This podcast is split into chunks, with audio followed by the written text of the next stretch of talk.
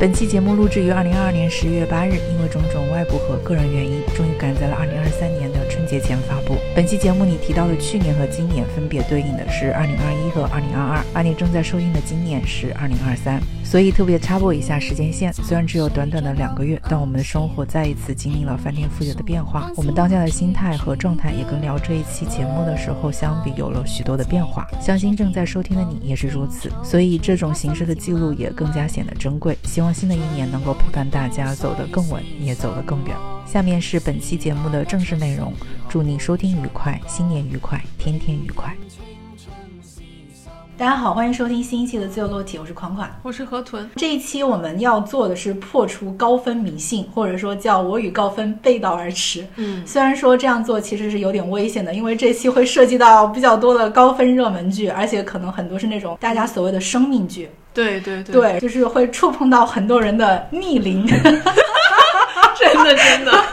然后比如说，请回答一九八八。是的，是的，这个是是我们国内都是一个国民剧了。是的，所以我一直都没有敢提过，就在是不是不敢提都不敢提，说是嗯，怕会炸，对，怕会炸，对，嗯。但是如果说我们连这种影视剧我都不能够表达我自己的这种自由的这种个人的好恶的话，那还有什么自由呢？对吧？然后我们这个名字叫自由落体，所以说我们还是要提的。然后另外一点也是刚才就是河豚有说到，就是比如说大家可能不太喜欢《请回答一九八八》，或者说他可能觉得可能基本上无感，但是我们的这种小众的声音还是会被压制的。嗯。然后尤其是这种比如现象级的或者国民级的这种大热剧集的时候，另外我也注意到一个镜像的现象，就是说有些影视作品它虽然评分比较低，但但是偏偏你就是喜欢它，对。对，然后这个时候我们可能也会失声。比如说之前那个《梦华录》，它因为那个双节这个事件，就是口碑断崖式的下降，或者说也形成了一种就是抨击的那种浪潮的时候，那很多喜欢他的人整体上喜欢他，因为其他整体还是 OK 的嘛。我之前在那个长节目里有聊到，就是《梦华录》它的一些优点。那很多人也会就会羞于承认他们对这部剧的喜爱。所以说，自由的观看，然后勇敢的表达是非常有意义的。而且就是现在大家吃什么、看什么，或者是说出去玩儿，尤其这种带有一点点冒险性质的。似乎都会喜欢去提前看一下评论或者评分，但是你这样做的话，可能就会错失到很多那种新的一些发现，嗯，或者一些新的惊喜，甚至是你真正的命中注定。我之前就是那个朋友，他带我去吃的一家江西菜馆，就习惯性的看那个某点评嘛，结果只有三分，然后他说，哎，你不用信点评，你带我我带你去吃。结果吃完之后，我特别喜欢，我比较喜欢吃辣的嘛，然后比较符合我们南方的口味，嗯，可能在北京这边，大部分的人觉得它偏辣，所以给它打的分比较低。而且我发现，像大众点评这种，有时候一颗一星就会影响它的整体评分。比如说，大部分人是会评四五星的，然后就有一个它的权重比会比较大，是吗？它权重比会比较大，然后就一下会把它拉下来。然后他们说，有些是那种属于同行竞争，然后故意的。然后有一些当然也会是他的给的广告费用不够，对，或者是说真的会有一些人，因为我我是有看过一些差评的，因为我特别想看那种就是差评为什么，然后 对，大部分都是因为服务。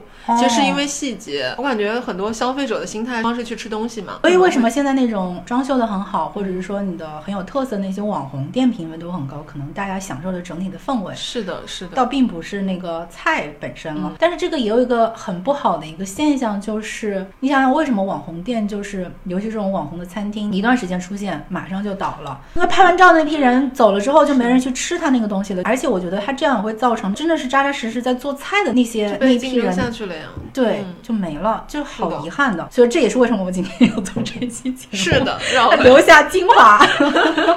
对，是的。然后在讨论这期节目之前，只会直观的觉得说，我就喜欢他，我不喜欢他，就没有去深入的想说，我为什么不喜欢他？因为我们现在了解嘛，那我们肯定要聊出个所以然。那所以说，我们也会去思考一下，我为什么会喜欢，为什么不喜欢。思考完之后也挺好玩，就是它会有助于你去更加了解自己，或者了解别的人，而且这个过程中也会有一些新的新的东西出来。嗯嗯，我们也是把这几个诗句做了。一个大概六个类型的区分，比如说，我也承认它很好，但就是看不进去。嗯，然后第二类就是太火爆。我不想看这个，其实我们上次在双十一有聊的，就是我们都很反叛。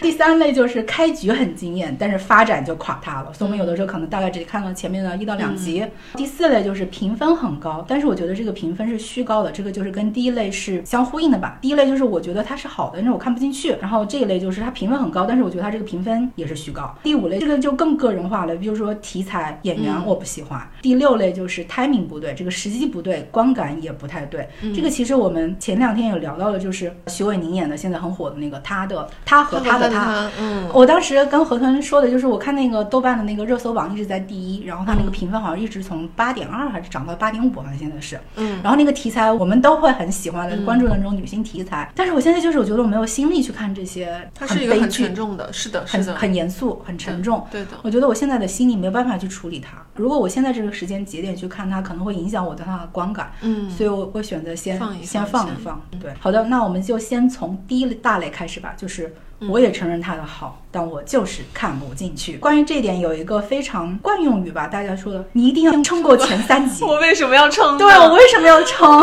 是的，是的。好的，那我们就先从《俗女养成记》说起吧。嗯，我觉得《俗女养成记》给我的感觉可以跟《请回答一九八八》放在一起，就是说他们题材不是很像，但是劝退我的一个很直观的第一感觉就是他们太吵了，就是那个吵。我当时有花很手。我当时我是作为一个影视工作者啊，我觉得我因为以吵。这个原因去摒弃掉一部大家评分这么高的剧，会不会有点太个人、太个人、太幼稚？对。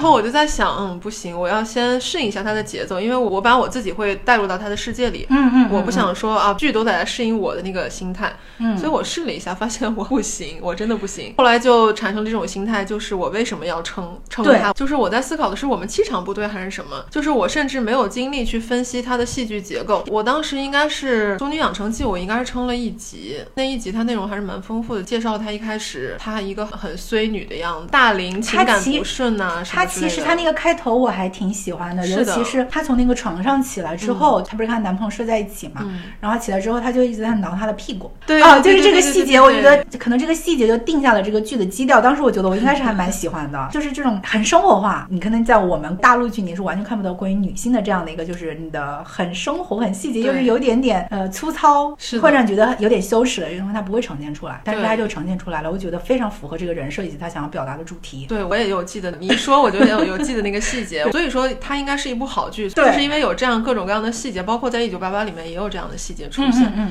但是我就是会看到后面，包括第一集，我记得还有他小时候的一些片段。嗯。就是每一个片段，如果我当拉片那样去看的话，我是会觉得它戏剧层面是好的，文本也是好的，嗯，表演也是好的。但是可能就是跟我气场不合还是什么原因？因为其实蛮吵闹的剧，我也是看过。其实日剧里面。有很多剧是蛮吵的，嗯，包括有一些很闹剧式的台剧，是啊，然后我也是可以接受的，很无厘头的那些，包括以前的香港的一些 TVB 的东西，我也是可以接受的。我就在想，这种吵是一种什么样类型的吵？我在想，会不会是因为这种吵跟我们现实生活中的吵有点太近似？比如说像周星驰那种，你你知道他是一个夸张的抽离了，你是在一个观众的视角去看他。《俗女养成记》和《请回答一九八八》都属于他们特别的生活流，就是。太琐碎了，然后每一帧每一个吵架都直戳心眼子，然后就让你好累，好觉得好累，就是真实的累。就是我们上一期在双十一那聊到，就是些主播为什么语速那么快，就是你去自我消耗的那个。对，他就是已经自我消耗了，已经到你已经无脑的那个过程，但是这种无脑不会让你去呃沉浸在那个里面，你反而是赶紧好像关掉撤出来的那样一个。是的，是的，是的，这可能也是他的好的一点吧，就是他做的真的很沉浸式，让你觉得有很多人喜欢的，也就是这个点，就是觉得很反映真实的生活。但是我觉得我看这个的话，我可能不太想要去它反映这个，嗯，太过贴近于我的生活，或者是不要从这个这个层面去体现，是吧？你说的那两个点我都很赞同，也是我看不进去的原因，不是不喜欢看不进去的原因。另外还有一个就是，我觉得它跟我的预期是有点相悖的。它之前很火嘛，我虽然没有看具体的报道，因为我怕剧透，但是我就看一些标题啊，或者说在豆瓣上看了一下它那个简介的时候，我大概的一个预期是说，它是一个就是三十九岁可能快奔四的这样的一个大龄都市的一个 loser 的一个女青年，然后她可能也拒绝了她未婚夫的一个求婚到了这个阶段，我就想知道，就是看到的是一个有点像都市大龄女的一个生活史，我觉得她可能是跟东京女子图鉴是相反的一个过程，嗯，因为东京女子图鉴我很喜欢，它是一个向上的一个跃迁的一个过程嘛，这个我觉得可能就是一个下坠的一个过程，嗯，我想她去表现她在都市里的这个下坠的过程。结果他第二节、第三季她就回到回到了她的她的台南的那个农村。是的，是的，是的，这是让我有点猝不及防的。而且就是他最后又回到了他的一个童年，那个也是我很不喜欢的。我不想在这个剧里看他的童年，虽然可能叫《俗女养成记》，我没有想他真的是养成的，就是成长日记的这个过程。我以为是说他在都市里的这样一个，因为都市其实他是觉得大家都会像像东京女子图鉴的往精致，然后往更优越的生活，或者往阶层跃升。那我想看到的是他在这个都市里面怎么样去往俗的那个方向发展。我觉得这个可能是更有意思的。然后结果他就给我直接回到台南，然后跟他什么小的时候跟女孩的一个对话。虽然那个小女孩演的也挺好的嘛，但是跟我的完全相悖。这个好像我是之前有个轩在《爱很美味》里面也有聊到的。而且另外就是他那些吵闹，尤其跟他爸爸妈妈，就跟他妈妈，因为他其实也讲到两代女性，还有他姑姑吧，他姑姑出走的那个，他们这两代女性的一个就是比如说观念的一个变迁，其实有很多女性主义的东西在里面。但是我觉得有点陈词滥调。嗯嗯嗯，因为他姑姑就是那种嫁给了他不爱的人，还是他爱的人，但是过得很不如意，但是又不能离开。嗯嗯嗯，也是每个女性可能有贴上她的标签，她在呈现一个女性的一个形态。她没有，但是我觉得这个她之所以这么高的分，我觉得应该是跳出了这个逻辑的。跟我其实也差不多。但你提到这一点，我觉得我应该也是有一个落差，因为我记得我是不太喜欢台南那部分的。照理来说，其实回溯一个角色的童年，应该是要勾起你的好奇心。是，但是我完全不好奇，因为他就从俗小俗到大俗，他已经告诉你了。就是，所以这个从俗到俗的过程，会有人感兴趣吗？因为它没有一个落差嘛。对对，它没有个一个落差的一个过程，或者一个坠落的一个过程。对你不管是上升还是坠落，你总是要有一个，就是中间你的变迁是怎么样的。对，而且另外也是你刚才说，一个是觉得它很吵闹嘛，然后它那个吵闹，我觉得也是太生活细节化的一个吵闹，是我有点不太想在这个里面看到的，或者是说，他最后其实也是落脚到他的家庭嘛，家庭的这种温暖啊、治愈，因为他是离家出走的嘛，也不是说跟我类似，因为当时我妈妈也是。不想让我从武汉到北京，虽然是两个城市之间的一个变化，她其实不想我异地，但是我也有点就是孤注一掷，我一定要离开我的家乡，背井离乡的那种，我要去感受那种自由的那种感觉的。我觉得这个是我跟他能够有引发共鸣的，但是结果他最后回到了。他的那个家乡，你会觉得说他的这个奋斗的一个过程是不是？我并不是说他一定回去就没有意义啊，而是说我不希望他的一个节点是这样就回去了，就是这个回去也给到我很突兀。另外就是我不希望看到最后还是你无法在都市里得到的这样一个东西。我也觉得他并不是能够通过返回家庭，然后跟你的童年、跟你的父母和解，或者说进行这样一场治愈性的一个回归，你就能够去得到解决的。因为你跟你家乡的，或者跟你跟你父母的那个问题的症结，始终是。在那里的，是的，就是虽然近些年来，我之前有跟你聊到嘛，我虽然很爱我妈，我妈也很爱我，但是我们就是母女之间还是会有一些问题。现在我觉得我们是把它已经放在一边了，不需要再去考虑它了。但是那个东西是在的。是的，是的，是的，就是你回去了之后，那个东西可能还是会被放大，只是说你可能远离了它，或者时间呃时间消解了它，但是你可能回去之后还会在，所以我并不觉得它这样的一个回归是能够解决问题的。嗯，那这个对于我来说，它的那个那个落脚点就已经垮塌了，所以我就不太能够沉浸到这个故事里了。另外一个就是我看后面的，因为还是对他蛮好奇嘛，嗯，然后看后面的发展，就是说又给他安排了高富帅呀，安排了青梅竹马回来呀，就是你会发现他可能是不是后面还是也落入到了一个台剧那个言情的套路，可能他的这个。套路就不是那种古早的那种言情的那个套路，但是可能是一个新的新的这种女性婚恋的一个套路。而且我希望看到的可能是他最后我就是没有男人啊，我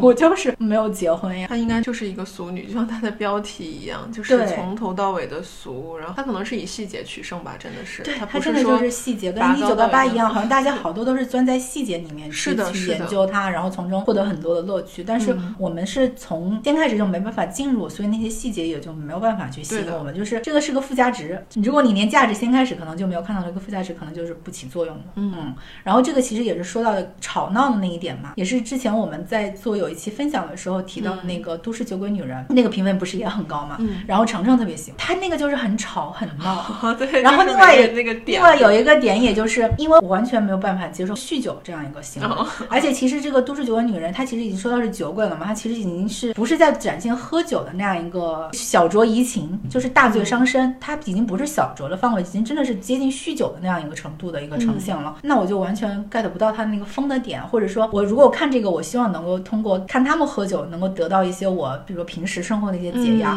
但是我看了之后，我反而更有压力。我觉得这个担心他们可能随时会猝死。就所以就是各种层面的不合拍，就是对对对对，而且角色叙事，对，而且以前我也跟程程就喝酒这个问题进行过讨论，然后他就是觉得说，我之所以不喝酒，或者说不是喝了很多或者让自己喝醉，是因为我怕失控。我的确承认这一点，我不想去失控。我当时就反问了他一点，就是说我为什么要醉到失控呢？嗯，就是这个的快感是来源于什么？就是我不需要通过醉酒失控这样的一个东西去获得解放，可能在我的控制范围之内，我有其他的途径能够去 去消解掉这一点。而且我觉得，其实到达了一个醉酒、酗酒的这样一个过程，其实是你是把你自己跟你身边的人都放置到了一个非常危险的境地的。嗯嗯嗯，就觉得其实这样的行为是有一点超越边界，就不管是自己的边界还是别人的边界，就像你说，它其实是你把自己刻意的放置到一个危险当中来，好像试探某一种极限的感觉，在触探底线的那种感觉。在触探底线，我觉得这种行为也不是特别让人舒服吧，就是对。而且另外一点就是，我觉得的确很多人在醉酒之后，他做出的一些行为是那种失态的行为。是的，就这个可能也是我有的时候需要去克服的，我没有办法能够接受那种失态失态的那那种状态。而且有一些是没有必要的失态，就是反问承认，就是我为什么要要失醉酒啊，要失控呢？我在能够控制他的情况下都能解决这个问题，我为什么要让他失控去解决呢？对，而且失控就能解决吗？对，我觉得我们的逻辑的根源 可能我们两个太清醒，就是很无趣的清醒的人，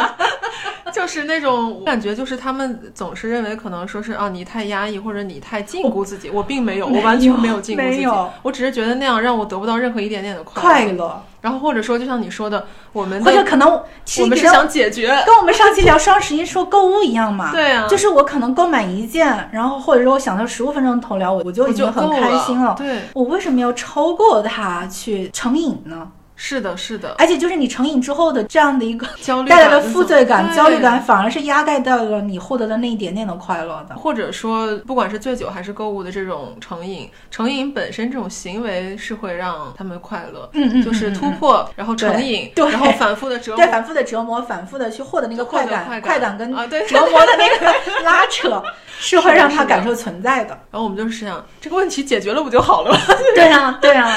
所以我们可能永远得不到那一部分人的那种快乐。是的，对。好的，那我们就进行到第二个，就是大部分人的逆龄。一九八八，请回答一九八八。这个剧和他，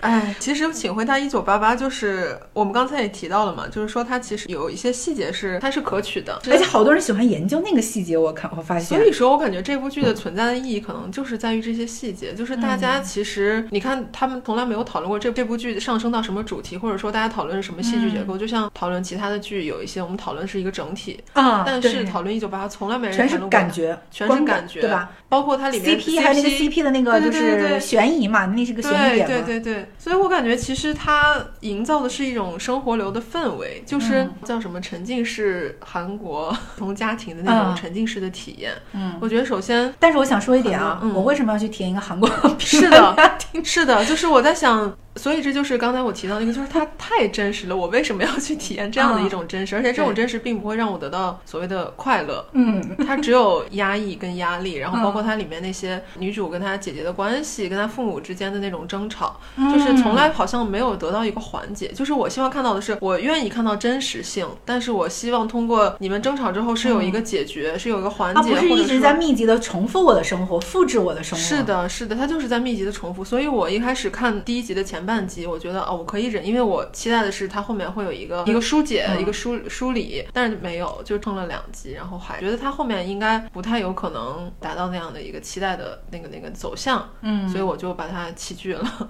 嗯，我还特意去搜了一下，就是豆瓣的一个评分，这个部剧是一五年的，然后它到现在还有九点七分，你想想超高的一个分数？还特意去看了一下它那个，不是豆瓣那个评分下面有个好评一般差评的一个比吗？然后好评是有百分之九十六。一般 一般只有百分之一，然后差评是百分之三。我和你应该都是百分之一的那个，就是一般大概两三星吧，也不会很差。但是反正我是因为看不进去，所以我不知道怎么给他评分。所以你想想，我们好小众啊，才 百分之一，我要去对抗百分之九十六的人啊！但是还是要对抗一下，就是在这个差评里面。百百分之四的人里面有一个比较点赞高的，就是说我并没有觉得有共鸣。我觉得这是我们两个人的一个也是共同的观感。是的，呃，就是除了刚才说到吵闹，然后它很密，然后我不想让它去复制我的生活。嗯，另外一个点，我觉得。也是，就是你刚才提到的那个韩国家庭的一个成长史的时候，我当时反问的就是我为什么要去填一个韩国家庭的？是的，我可能也是对韩国抱有偏见吧，就是或者是说我很羡慕嫉妒恨，为什么这样一部韩国的剧能够成为中国的国民剧？嗯，之前是是说那个德善的那个女女演员结婚还是什么的，然后当时也刷了，就每年好像冬天或者什么都会刷一波这个剧嘛。嗯，然后朋友圈很多人都在都在说啊怀念啊什么什么各种，然后我当时就很奇怪，我说为什么一个韩国剧会成为一个中国的国民剧？然后当然是带着羡慕嫉妒恨。在里面，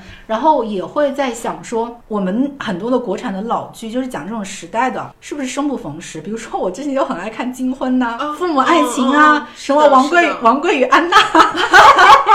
或者是说那个振华三部曲嘛，就是《八月长安》的那个，你就会说，是不是因为之前我们提到的这几个老剧，它可能都是以中年人为主，没有这种年轻人，所以它没有打到这种年轻的阶层，或者是说那个振华，它可能又是讲那种青少年校园里面的，没有那么多家庭的人，它就是打的范围比较窄，它没有这样。的一部全面的，但是又很奇怪，因为。他其实讲的1988年嘛，他是以那个汉城奥运会为那个背景的嘛。但其实你想想，1988年我们就是他也不是我们这一代人的，是是，他也不是我的成长史，是的。因为我看到其实朋友圈里面有大概七几年的人分享，我觉得可能那个就是他们十几岁少年时代的，虽然不是同一个国家，但是同一个时代、同一个全球的一个背景，他们很能理解。但是而且我发现，应该是不是这大概七零年代的人看这个剧。就主力也会比较多，然后八零年代也会有一些，或者八五后这些，这也是我一直百思不得其解的一个点。因为现在国内也很多，就是说看他那么火，而且因为这种家庭剧可能会比较好拍，就是想要翻拍它。但是我是觉得这个剧不值得我们翻拍，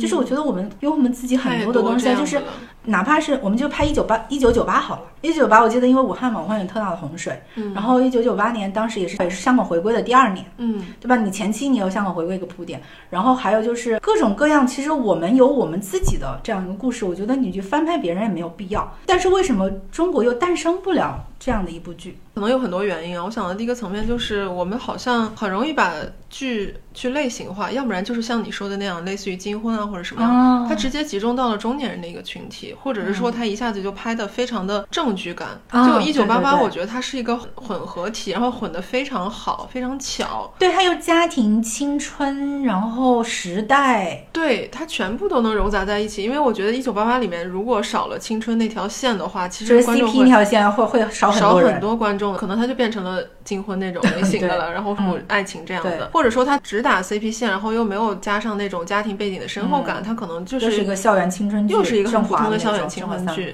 对，所以我就感觉他是糅杂的非常好，或者说还有一种原因就是他毕竟是一种外来的，就是对于外来的东西我们会有一种现在的接受。对，上次我们聊那个安娜还有。小小姐的时候，我就说到，其实我们大陆观众对于韩剧有非常高的滤镜。是的，有滤镜，有包容性。嗯，当然是韩剧是有一些比较好的，但是我感觉这种好感来自于一波轰炸。呃，我记得在零零年代，这种好感其实也是这种偏见呢，就是是的，形成了一种固定的一个。我们我们在没有什么电视剧看的时候，然后我们接受到的，就当时还英剧美剧很少的情况下，要么就是台剧，要么就是韩剧。蓝色生死恋啊，就是对我们的偶像剧启蒙。启蒙就好像你对这个文化、这种语言、这种叙事有一种天然的亲切感，然后。他不管讲什么故事，你首先就带入进去了，再加上剧本，再只要不差，我们就觉得哎是 OK 的。因为你像这些鸡飞狗跳，我感觉到了，比如说它是一个国产剧的话，其实我们是会很挑剔的。因为我记得会写一些比较生活流的剧的时候，大家就会挑剔说，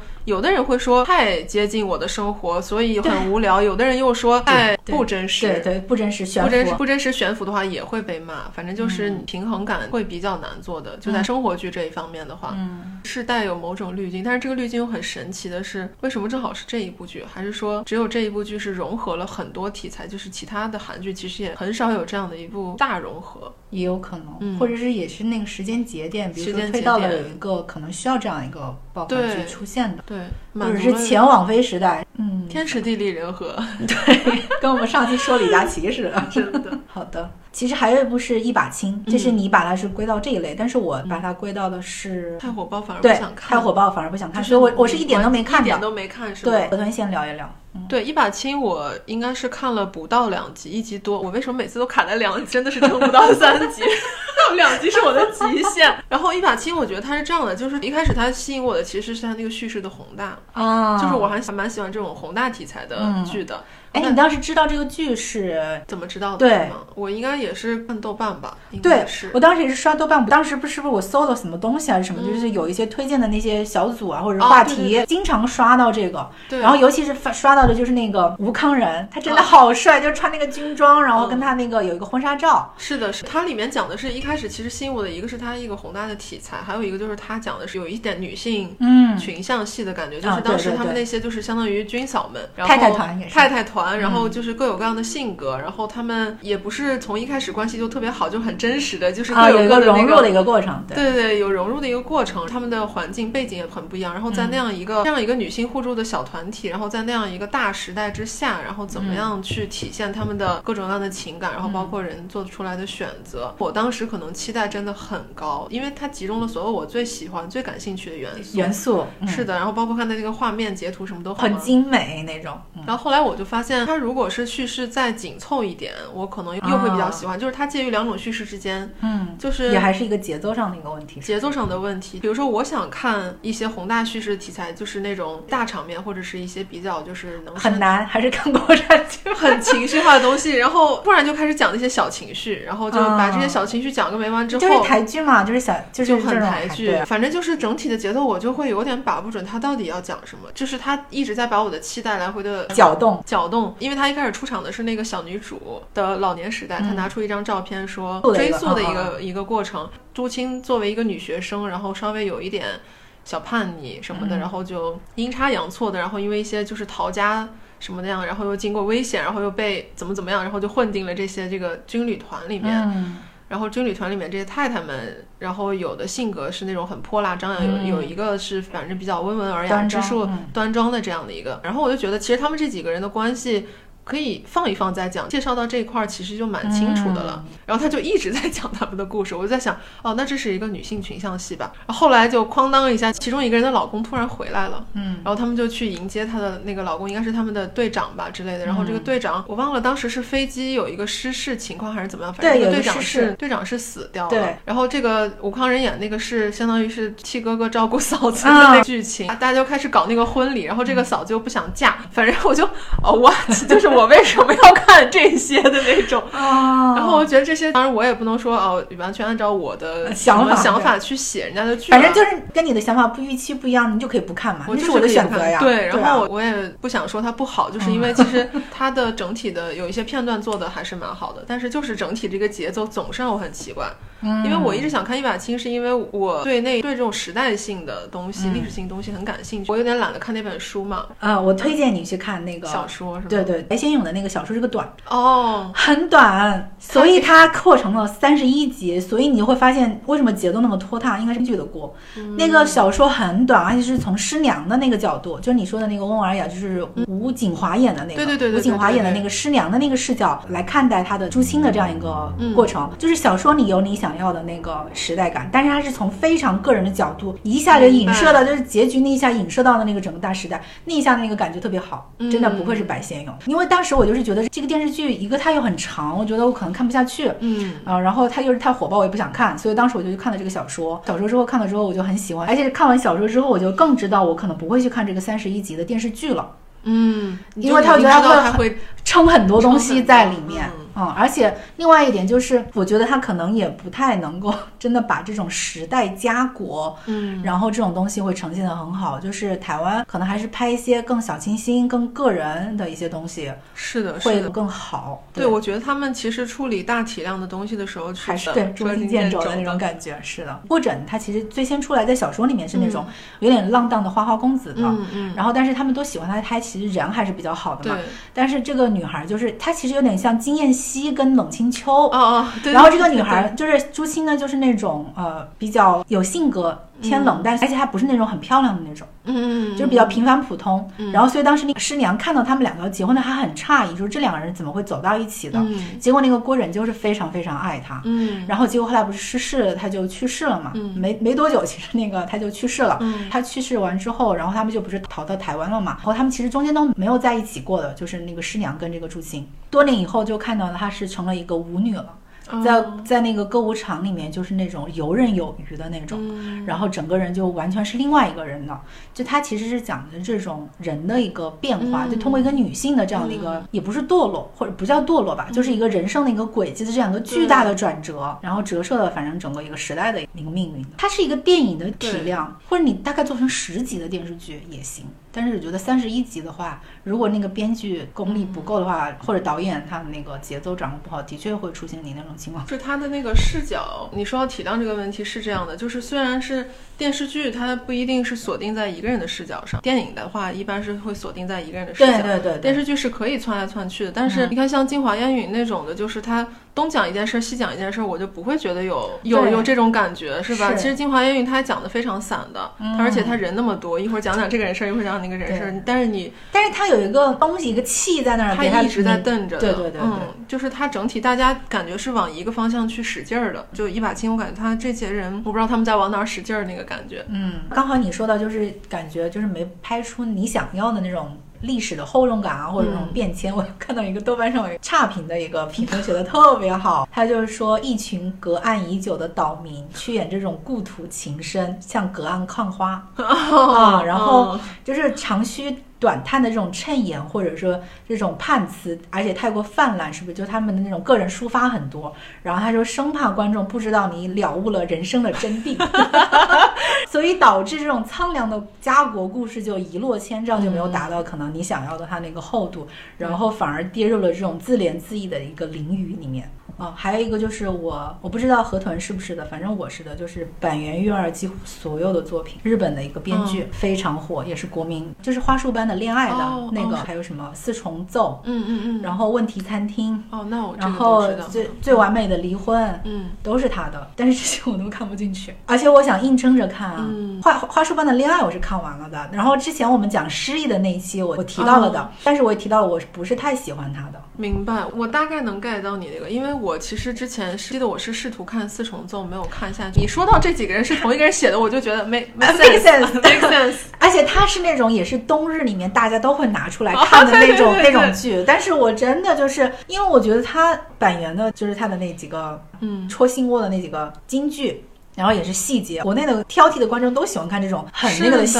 节，然后很戳心的京剧。对，然后再就是这种呃嘴炮，然后还有一个就是治愈，它其实最后还是所有的东西都会回归到这种治愈。所以我在想，是不是现在人其实需要的就是这些？就是你看他们评论就能够让你知道啊，我的问题是什么？给你一个非常简短凝练的话，告诉你我可能纷杂的情绪原来是这个东西，这个东西最后给你的治愈。然后嘴炮就是说了那些你可能平时不会说的话，对，然后细。细节又能够让你有很多的空间去遐想，然后就根本不会管什么节奏啊这些之类的，不会，就大家可能确实观影习惯的问题吧，我感觉可能是。对。反正我可以都大致的说一下吧，我觉得可能应该会引起很多人，就是可以大家来探讨，可以来 来来批评我们，可以友善的探讨。第一个就是那个问题餐厅，嗯，就是他的那些剧集，我觉得汇聚了很多我都很喜欢的演员，而且他每一次都是群星云集，因为他真的是非常火、非常大牌的编剧嘛。东京爱情故事就是他的呀，嗯嗯嗯。然后问题餐厅是真木阳子，出了轨的东出昌大，然后二阶堂富美，然后还有菅田将晖、松冈莫由他们都有在演，嗯。然后这个也有女性主义在里面。呃，真木阳子演的这个女主啊，她是一个主厨，因为其实很多的大厨都是男性嘛，然后就是这种餐厅里面压榨或者是说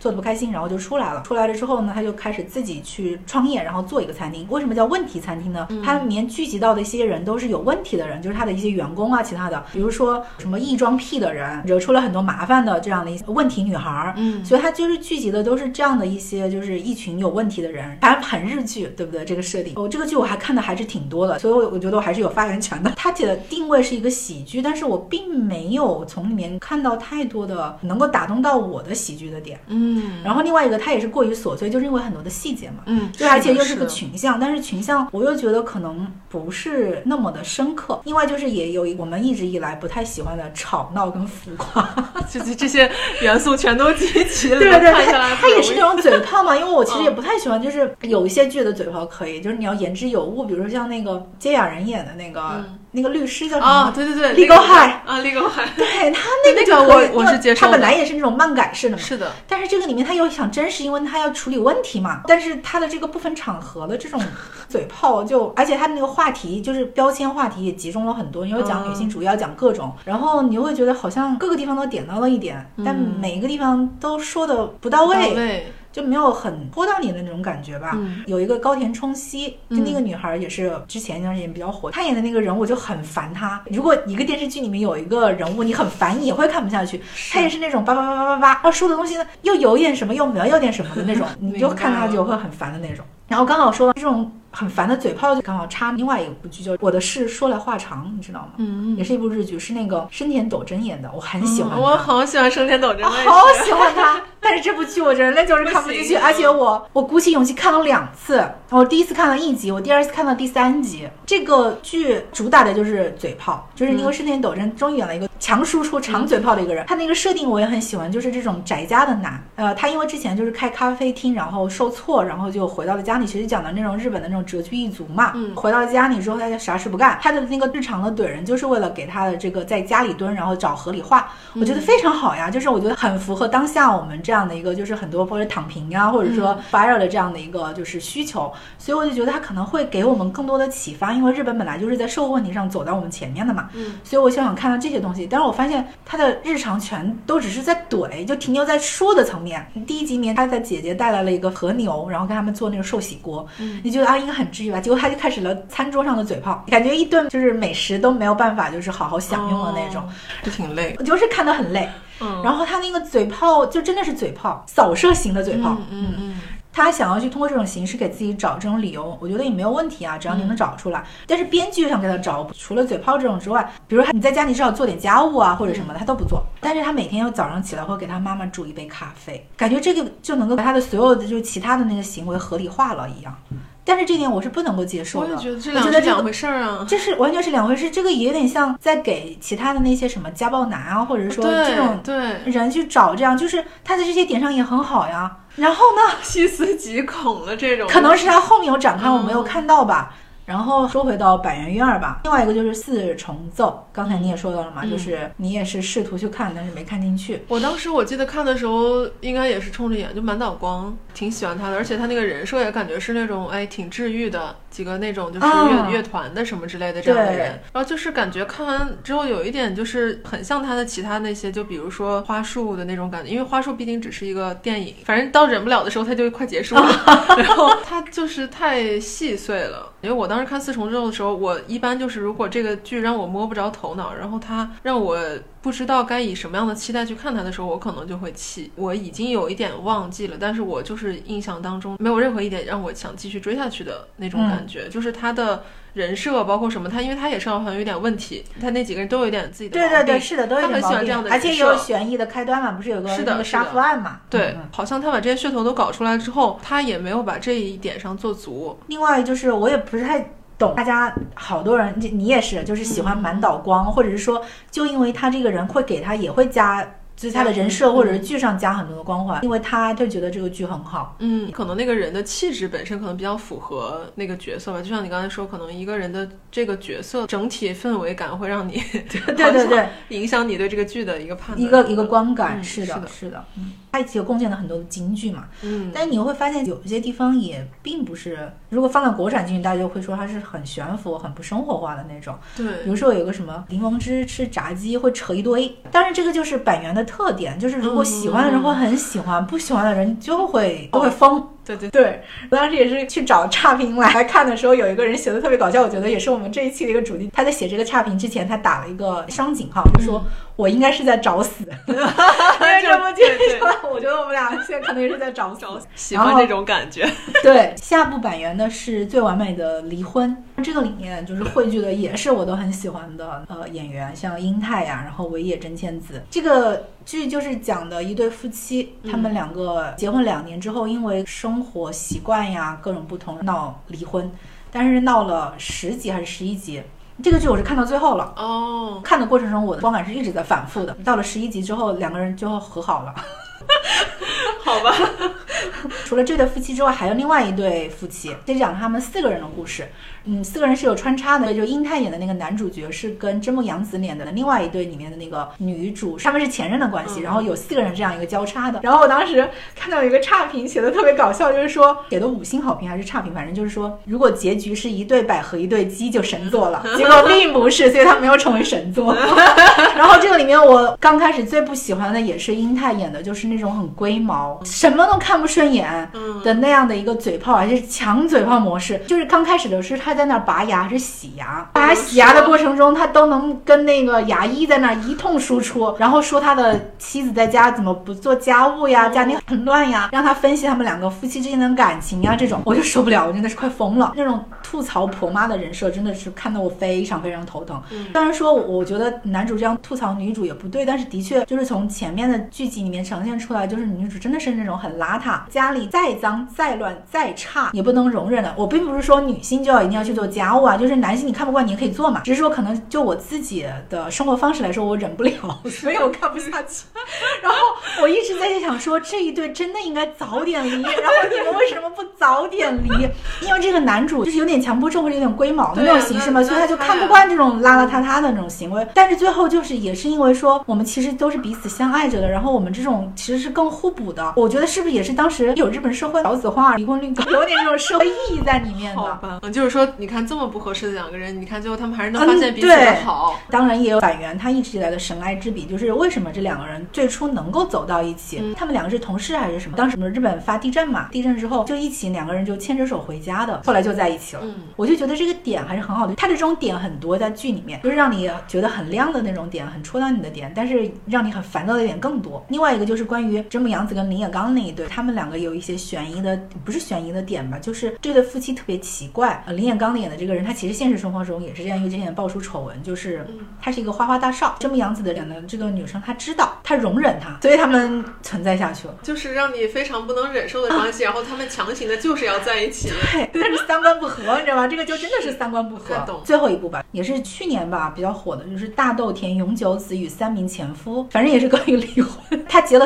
三次婚，演员阵容很强啊，你像松隆子、松田翔平、冈田将生、斋藤工，然后还有小田切。但是我看不下去，也会输出很多的金句，但是这个切金句在你看来也是无关紧要的金句。整体我觉得对于我来说就是无关紧要。但是很奇怪的是，百元院儿有一本小说集，它也叫《往复书简》，但是叫《不伦与初恋》，两个短篇的一个集合。但是那个我超喜欢，我觉得它可能是不是多很多的京剧或者很多小情绪、小细节，对于我来说是更适合文字的这样的一个表达的。如果用台词表现出来这个炸鸡跟那个 柠檬汁，如果是在文字的表现形式而不是台词的形式，我是更能接受，我能更能 get 到的。这个其实跟我对《天才女友》的观感是一模一样。哦，对对对，我的百元院儿已经结束了，你可以说你的《天才女友》。这个真的是完全一样。我是费兰特的书粉儿，就是他的书不能说都看过，但是他的基本比较出名的这几个我我都在看嘛。然后我其实是很少因为一个作者，只要他出书我就去看这样一个。他的文字包括他写那些故事，我超爱他的文字，而且你也觉得他的文字毫不费力，毫不费力，写的是对对对，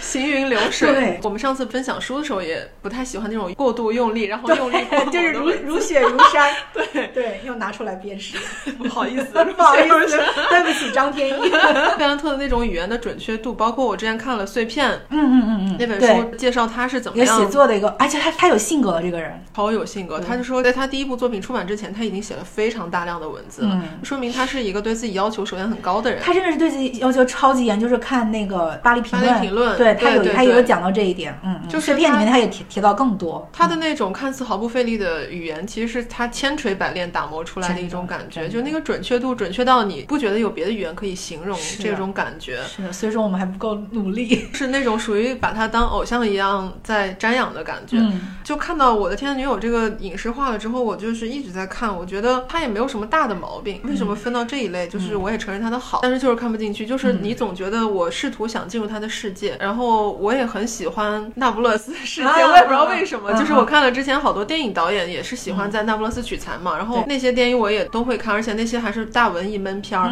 什么的之类的，我也。会去都能接受，就是那种气氛，真的。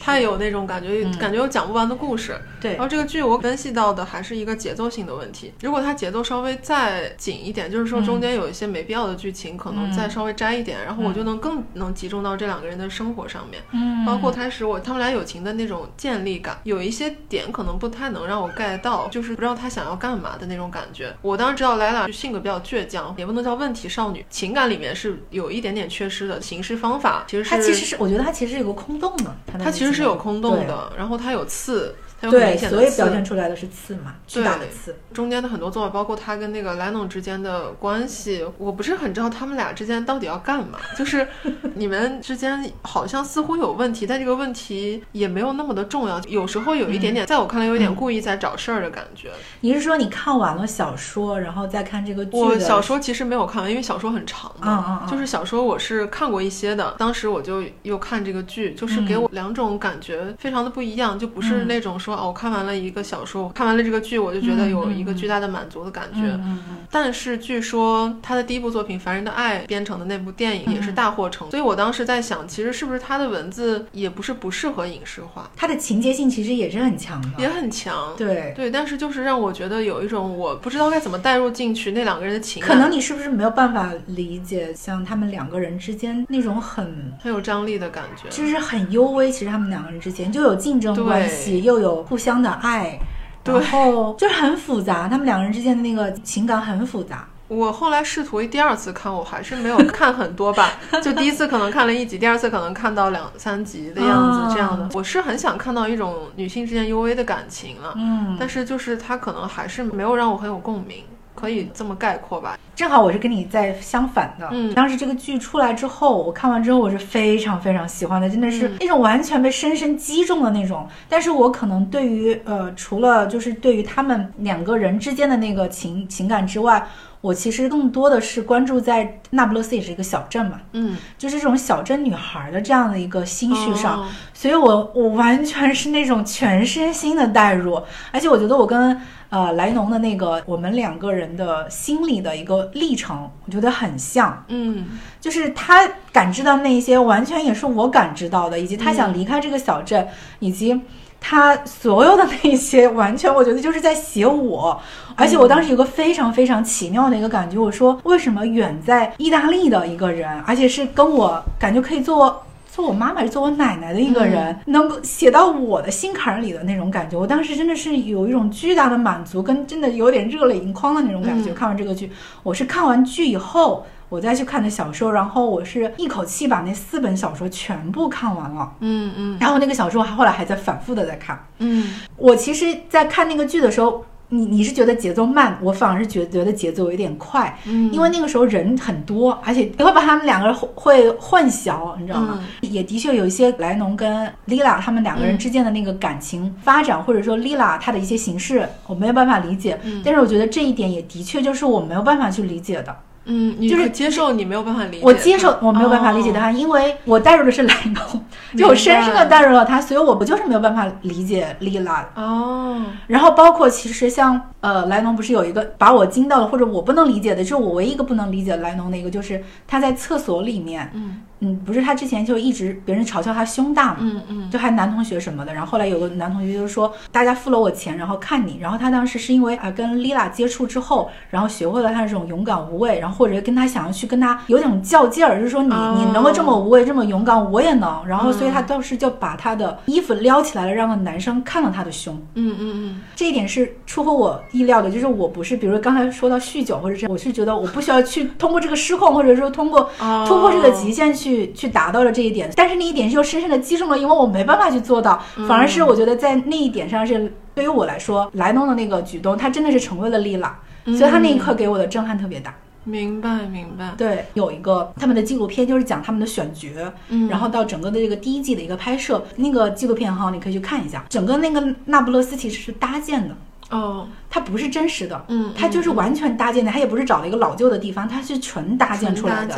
然后因为它那些平房，然后比如说它是在放焰火，就是我小时候生长的那个小镇的那个感觉，所以那个代入感超强。那其实真的是我感觉看，尤其是影影像化的东西，我感觉比文字，就是因为文字你是可以想象的，对，文字可以想象，就是你的那种沉浸，就是那种沉浸感，你可以抛开你的背景的沉浸感是更强的，因为影像化之后，它给你更实了。因为我们我们家以前那边也是有那个火车经过的，就是废弃那种火车，然后或者是说那种尘土的那种感觉，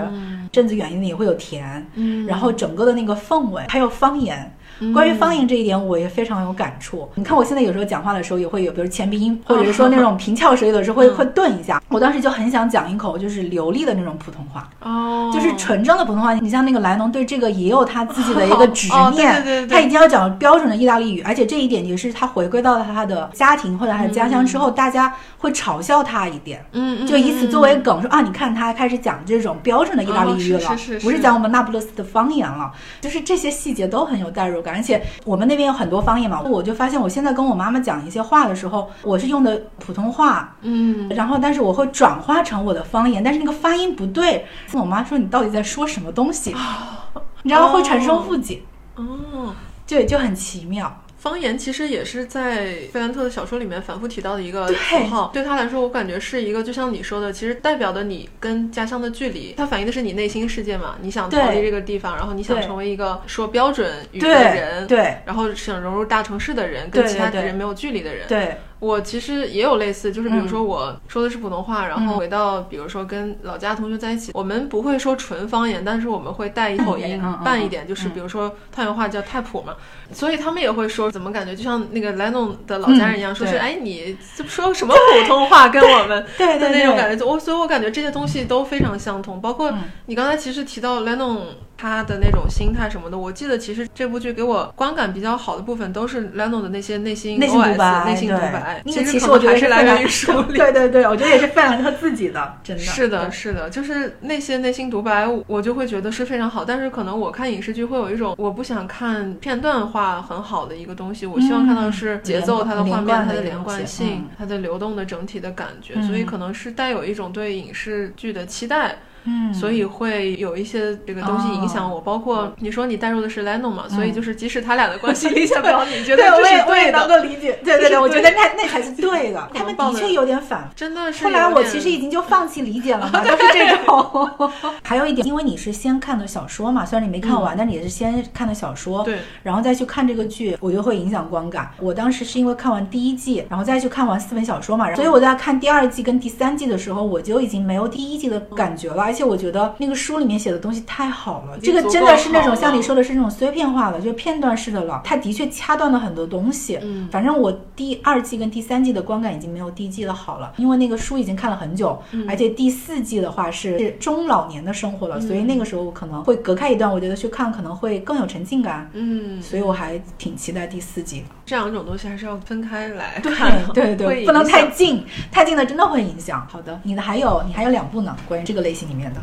这个类型我就简单说一下吧，就是那个雾中风景。安哲罗的电影一直就是被影迷们奉为神一般的殿堂级的嘛，就是你能看懂安哲罗，你就是才买了我们的准入门票了 的那种感觉。然后安哲罗的其实我之前看过一部，就是《哭泣的草原》，是我非常非常喜欢，而且我去在这次的北影节我也去专门买票看了。然后它整体时长的应该有三个多小时，我很少几乎能 看一部三个多小时的电影，中间没有任何让我觉得困倦的时候。它其实节奏是非常非常慢的，嗯。安哲的电影语言就是以长镜头对为主，然后大画面长镜头，然后包括就文艺片嘛，然后其实它中间就是闷点会非常多。这种东西就是这样，你看进去了，那个情绪有共鸣了，或者是说你就完全沉浸在里面了，对，你会。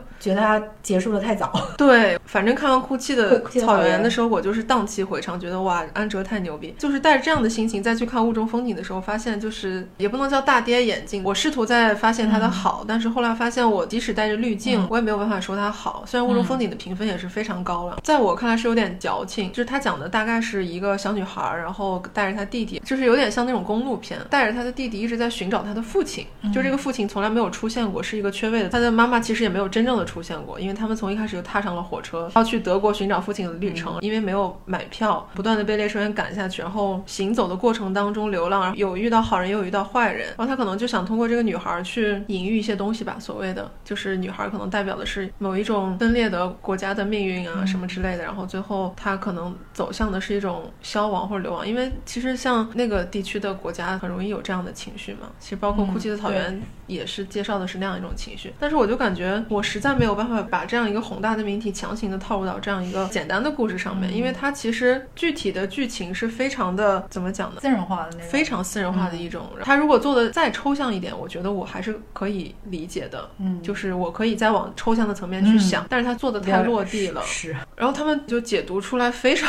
多的，我就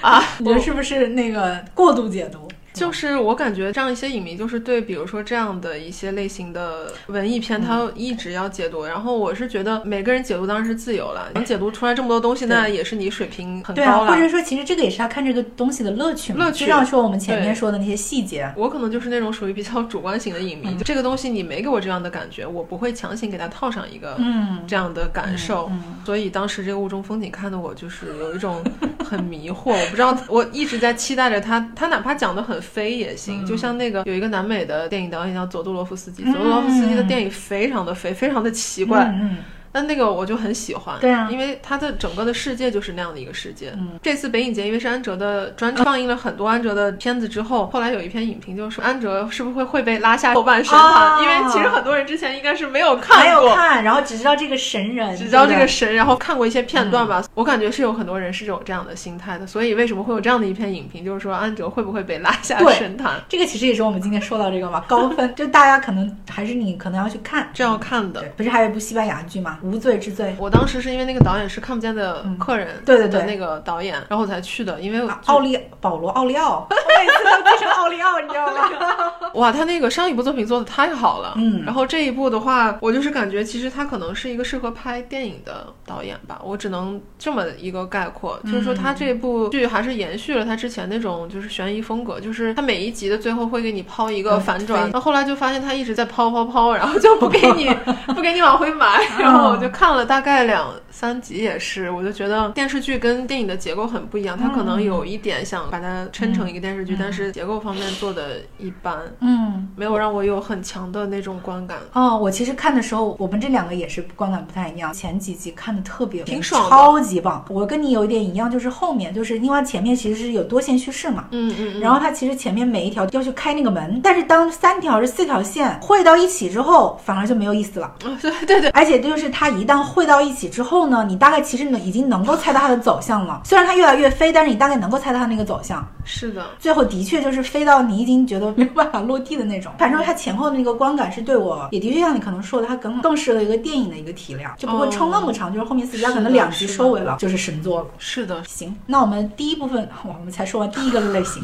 后面加快啊，第二个类型就会很快，因为第二个类型是讲的太火爆，反而不想看。正是因为没有看，所以 也没什么可聊的。这个里面第一个就是刚才那个河豚归到第一类里面的一把青，我就把它归到第二类。这个我们刚才聊过的就不聊了。然后我这边还有个是《甄嬛传》，呃，它是一一年的，然后最火那段时间电视台全在放，但是我就是没有完整的看过。而且那个时候我是觉得它节奏太慢了，可能那个是一零一一年的时候，那个时候正是我看英美剧最多的时候。黑化之后还好啊，黑化之前的那个就还蛮小言嘛，就是那种宫廷言情剧或者是那种宫斗剧，还在一个铺垫的一个阶段的时候，我可能就没有办法看进去了。它集数真的太长了，所以我也没有那么多时间去把它追上去。同样的是《权力的游戏》，这个也是一一年的，我当时也是有其他的好多的英美剧在看，当时看了一集，好像是这个剧，我就没有看下去的一个原因也是因为它人物多，支线又多，然后我觉得好累哦，好累，而且我当时觉得它那个服化道都有点脏脏的。哦哦。然后另外一个就是两部那个动画片很火的，一个是《进击的巨人》，嗯嗯，我没看。然后另外一个是《国王的排名》，《国王的排名》那段时间也是超级火。然后河豚呢，你是不是有那个《爱的迫降》？我《爱的迫降》我也是没看，也是因为这个原因。对《爱的迫降》，我当时也是因为有一些剧是我可能压根儿就不会产生这个逆反心理，就只是单纯的不想看。但是《爱的迫降》好像确实是因为本来冲着演员我是想看的，对，就他俩他俩我都很喜欢，所以本来我是想看的。结果就不知道为什么，就是那种突然就就火到感觉就是你不得不看，然后不得不看我就不看。过了那个逆反期之后，这个题材我也没有是非常感兴趣吧。嗯，除了一个太火爆之后，后来我仔细也想了一下，我觉得可能他还是跳不出韩剧。剧、偶像剧的那个套路。对对对。虽然他加了一个什么南北韩这样的一个，他还是在披着外衣嘛。而且我觉得，如果你想讲，你没有必要偶像化的去处理这样本来一个很争端的问题，我可能有点不太能接受，或者说我觉得它可能就是一个假的，我就可能先天性的。虽然偶像剧都是假的了，但是有一些背景设定还是说你觉得还是呢有些真的成分在在这个里面，而且真假假，而且他们两个的龙傲天跟杰克斯跟玛丽苏的那个设定太高了，一个是财阀，就是顶尖财阀的，我看到那个是不是顶尖财阀的那个千金？玄彬是军阀，财阀跟军阀的一个一个合体，就有点顶级玛丽苏的设定。对对对对对，是的，就算了吧。你还有吗？这个类型？这个没有。好，那我们就进入到第三个类型，就是开局经验，发展垮塌。我先来吧。一个是万神殿，还有一部是《边缘世界》。万神殿的话，它其实讲的就是那个 UI，就是上载的人生。嗯，就是说我们死后，我们可以把我们的大脑或者我们的数据，然后上载到一个云端。它要探讨的是说，你上载了之后，你的意识还在，但你的躯体已经没了，你还是不是一个人？或者说你跟你家人的连接，嗯，是不是还是存在的？然后这个的话，就是是刘宇坤。他的一个小说改的，嗯，我其实还挺喜欢他的，因为之前那个《爱死机》第一季里面那个狩猎愉快，就是讲那个赛博朋克的那个狐妖的那一集，我特别喜欢。他也是那个《北京折叠》跟那个《三体》都是他翻译出去才得了奖的嘛，嗯，所以说我我对他还挺挺感兴趣的。但是我看完这个这个动画片，我大概看了三到四集，哦，我就发现改编的这个短篇小说是不是可能年代有点久？它虽然讲的是这个 UI，就是这种上载的人生，其实这个东西。也比较旧了，对，其实也没有很新的一个。对，讨论的东西很多，就是讨论的一些作品也挺多的了。嗯，然后另外就是它也是多线的，其中一个主线的一个女孩是一个小女孩，她是那种亚裔。嗯，然后在学校被欺负，然后他爸爸是去世了之后，就是他爸爸就是第一个成功了上载的那个人。嗯，后来他爸爸就是通过操控了那个各种网络，然后找回到了他。其实有点像那个人生千棵树，他把他那个情感主控情感跟记忆的这块全部删掉了，只把他的工作的那个区间留着。就让他成为一个工作机器，但是会发现说，的确工作很快，但是他的一些创造力什么的，因为去除了这个方向，然后所以一点点给加回去之后，反而让这个人就是自己又找回了他之前那个，然后他又通过这个网络找回了他的女儿。这里面就有一个是他妈妈的一个存在，就是他女儿跟他妈妈就是两个对立的一个，就是他妈妈就觉得你上载了上去，但是没有躯体，你就不是我老公。你不是一个人哦，然后他女儿就因为他想找回爸爸嘛，然后就觉得不管他有没有去，一下都是他爸爸。我觉得有一个比较比较感兴趣也比较好的一个议题，就是他妈妈其实已经认识了他爸爸，已经去世两年了嘛，然后然后就是其实很爱他爸爸，但是从这个巨大伤痛走出来之后，开始有了一段新的恋情，然后所以他其实也有面临的，然后选老公还是选新的，就是真实的人生的这样的一个抉择。但是这条线我有点看不下去的是，因为它表现出来的很多的一个是还是那种东亚家庭的那些伦理观。还是那些事儿，还是那些事儿。然后他表现的那些细节，就是第一集里面要表现的很多家庭这些他们的以前其乐融融啊，狗妈猫爸的那种，就好 cliche，对，就 cliche 那种。第二条线我还是蛮喜欢的。第二条线是讲的一个小男孩儿，一出来之后他是那种很高智商，但是很丧，然后在学校里是边缘群体。他的爸爸妈妈是那种经常在家吵架，但是后来你会发现他的爸爸妈妈的吵架是假的。都是在接到上级的指令，在表演给他的，然后你就大概在会想，他为什么呢？是吧？对，为什么呢？然后，但是我其实没有呃看到后面，但是当时的时候，我看到的就觉得他可能是因为他当时是跟那个也是他就是这个小女孩的父亲他的那个上载他那个公司，所以我觉得这个小男孩也是个试验品。哦。但是后来我因为我不想看了，但是我还是看了一下那个人他的一些解说，因为我想知道这条线到底是为什么。然后就是说，其实这个人是一个克隆体。就是他们的那个科技公司的创始人是一个极端的天才，他的一个趣味点也在这儿，就是他有点就是虽然题材很旧，但是也加了一些新的东西，有很那种梗式的东西，就是这个他翻译过来，我觉得也是我们翻译的很好，它叫字符律动，懂了吧？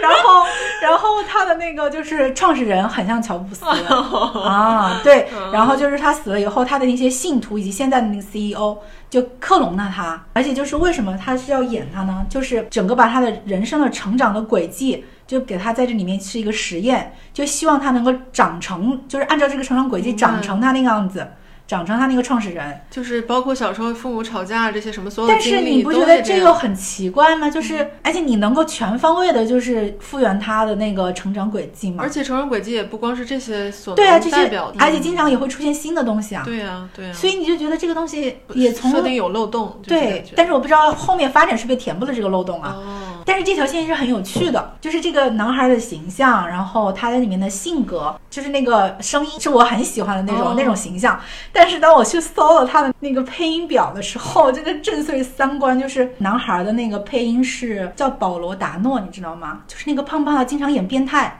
就电影经常演变态的那个人。但是他在这里面就是配合上那个形象，很清爽少年的那种，一唱啊给我的那个震撼还蛮大的，这是我看这个片子的一个一个性一个种萝乐趣莉音。大叔，然后骗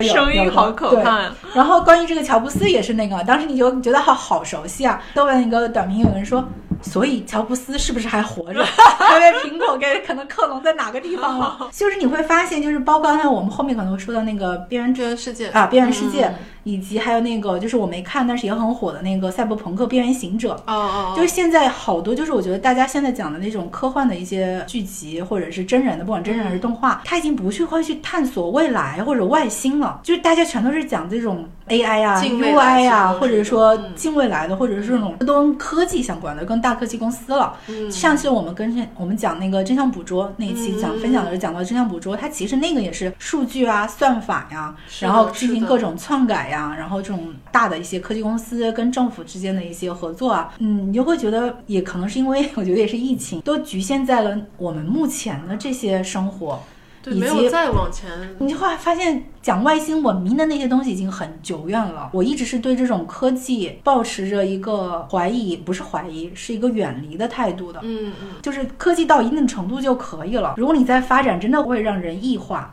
是的，是的。而且我真的觉得有一天，就是 AI 反制人类是很有可能的。而且我感觉现在人可能是已经觉察到这个东西已经没有离自己很远了。所以他就很迫切的在做这些，在做这些东西或者是半人半机械的这种。是的，你看，像之前，比如说二三十年前的那些科幻作品，我感觉科幻作品是一些很思想很超前的人。像之前我看那个，就是那种五六十年代的科幻小说，嗯上世纪五六十年代的小说，他都能想到很多其实跟现在类似的东西，很多已经预言了包括元宇宙，那不是也是一个九十年代的小说对写的东西？其实《边缘世界》也是，那个人就是那个赛博朋克之哦是的是的小说。嗯是的，我也不觉得我们想象力在减弱，只是说在现阶我们段人类的关注也就这点样了。关注嗯、点也变了，是的，就移到我们真的是迫切想要去面临的那个问题了。因为现在这个问题好像已经确实是迫在眉睫，然后它一定会有一个巨大的影响。我们已经没有精力去再想象更遥远的东西。像嗯你看之前有那种他们反思的是什么机器会不会反过来杀人类，现在根本就不用机器来杀你，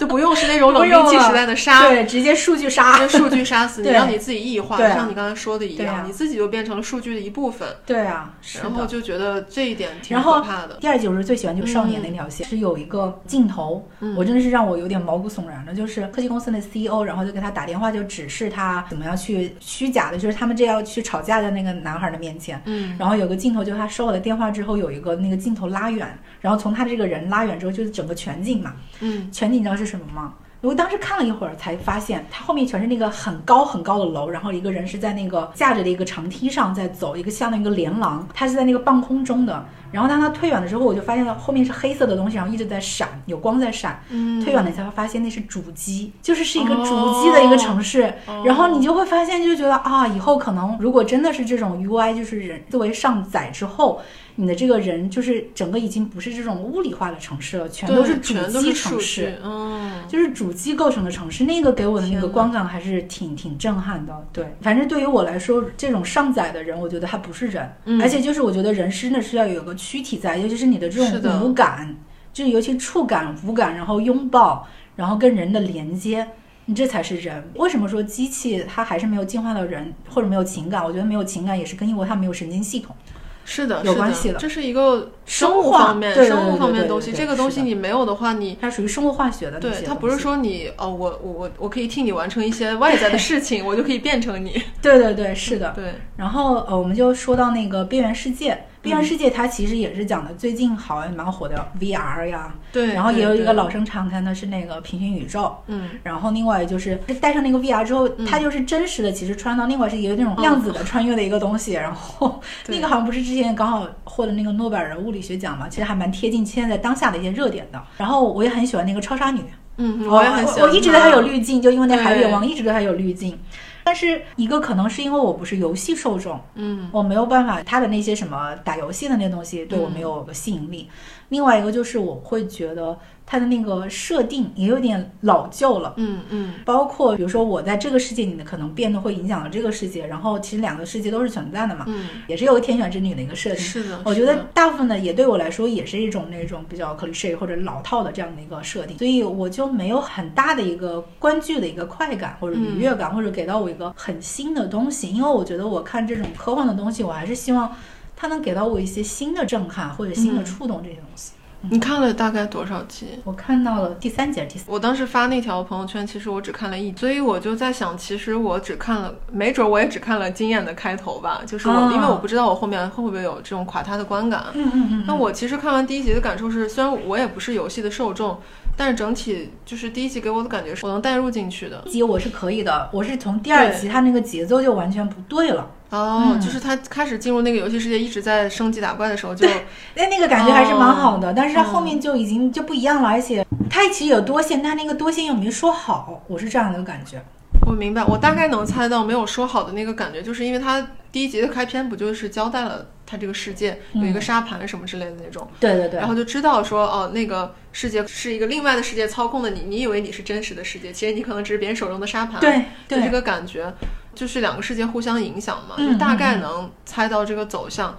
可能我比较喜欢的是，人有时候对某些剧情，就是说我知道它是这样，但是我还是想去看嗯的那种感觉。就是我大概知道它是两个世界可能会互相影响，嗯，但是这样的题材我可能是觉得看了会有一种爽感，嗯还是怎么样的，然后我就会想要去看它是怎么样表现的。嗯讲的比较利索吧，就是我比较喜欢那种精干利索的一个叙事，我不太喜欢那种在科幻电影里面讲太多的文艺化的叙事。就是我要看文艺片，我可能就直接会去看文艺片。科幻到然后底，嗯科幻就像当时《杨之后》那种类型的，嗯我就觉得嗯没有这种看起来爽。啊，小凯是很喜欢那个，对对对，我就觉得我我不太想从一个科幻电影里面看这样这样一些东西，嗯。然后我可能就想看一个相对爽一点的科幻电对，其实。第一集那个是还挺爽的，而且我我我以为他可能后面会还是在那个里面去继续探索嘛，就是我觉得他会有一路的一个、一个升级打怪，然后会告告诉你，但是第二集那个升级打怪就没了。哦，就又变成两个世界的在在对讲，就变成两个世界的东西了，而且就是也会有一个，比如说另外那个世界也会有几个利益集团，然后这个利益集团又做的很装、装叉，就是感觉他好像故意要给你使点绊子，还是怎么样的啊那种感觉，是吧？对，嗯而且先开头的那个小女孩嘛，嗯我觉得很好，就赤脚走过来，哦刚开头，但是后面没有，因为其实他那个有，就是他的灵魂就穿越到不同的身体里了。哦，就是那个小女孩那条线也丢掉了，还有两个动画也是日本的，我这边一个是那个间谍过家家，它其实有点像那个东西德的一个背景设置的。哦，女主角是一个超强的杀手，但是脑袋就是天然呆；男主角就是那种也是战斗力很强，然后头脑也很强的那种。嗯这个男主是为了刺杀一个首脑，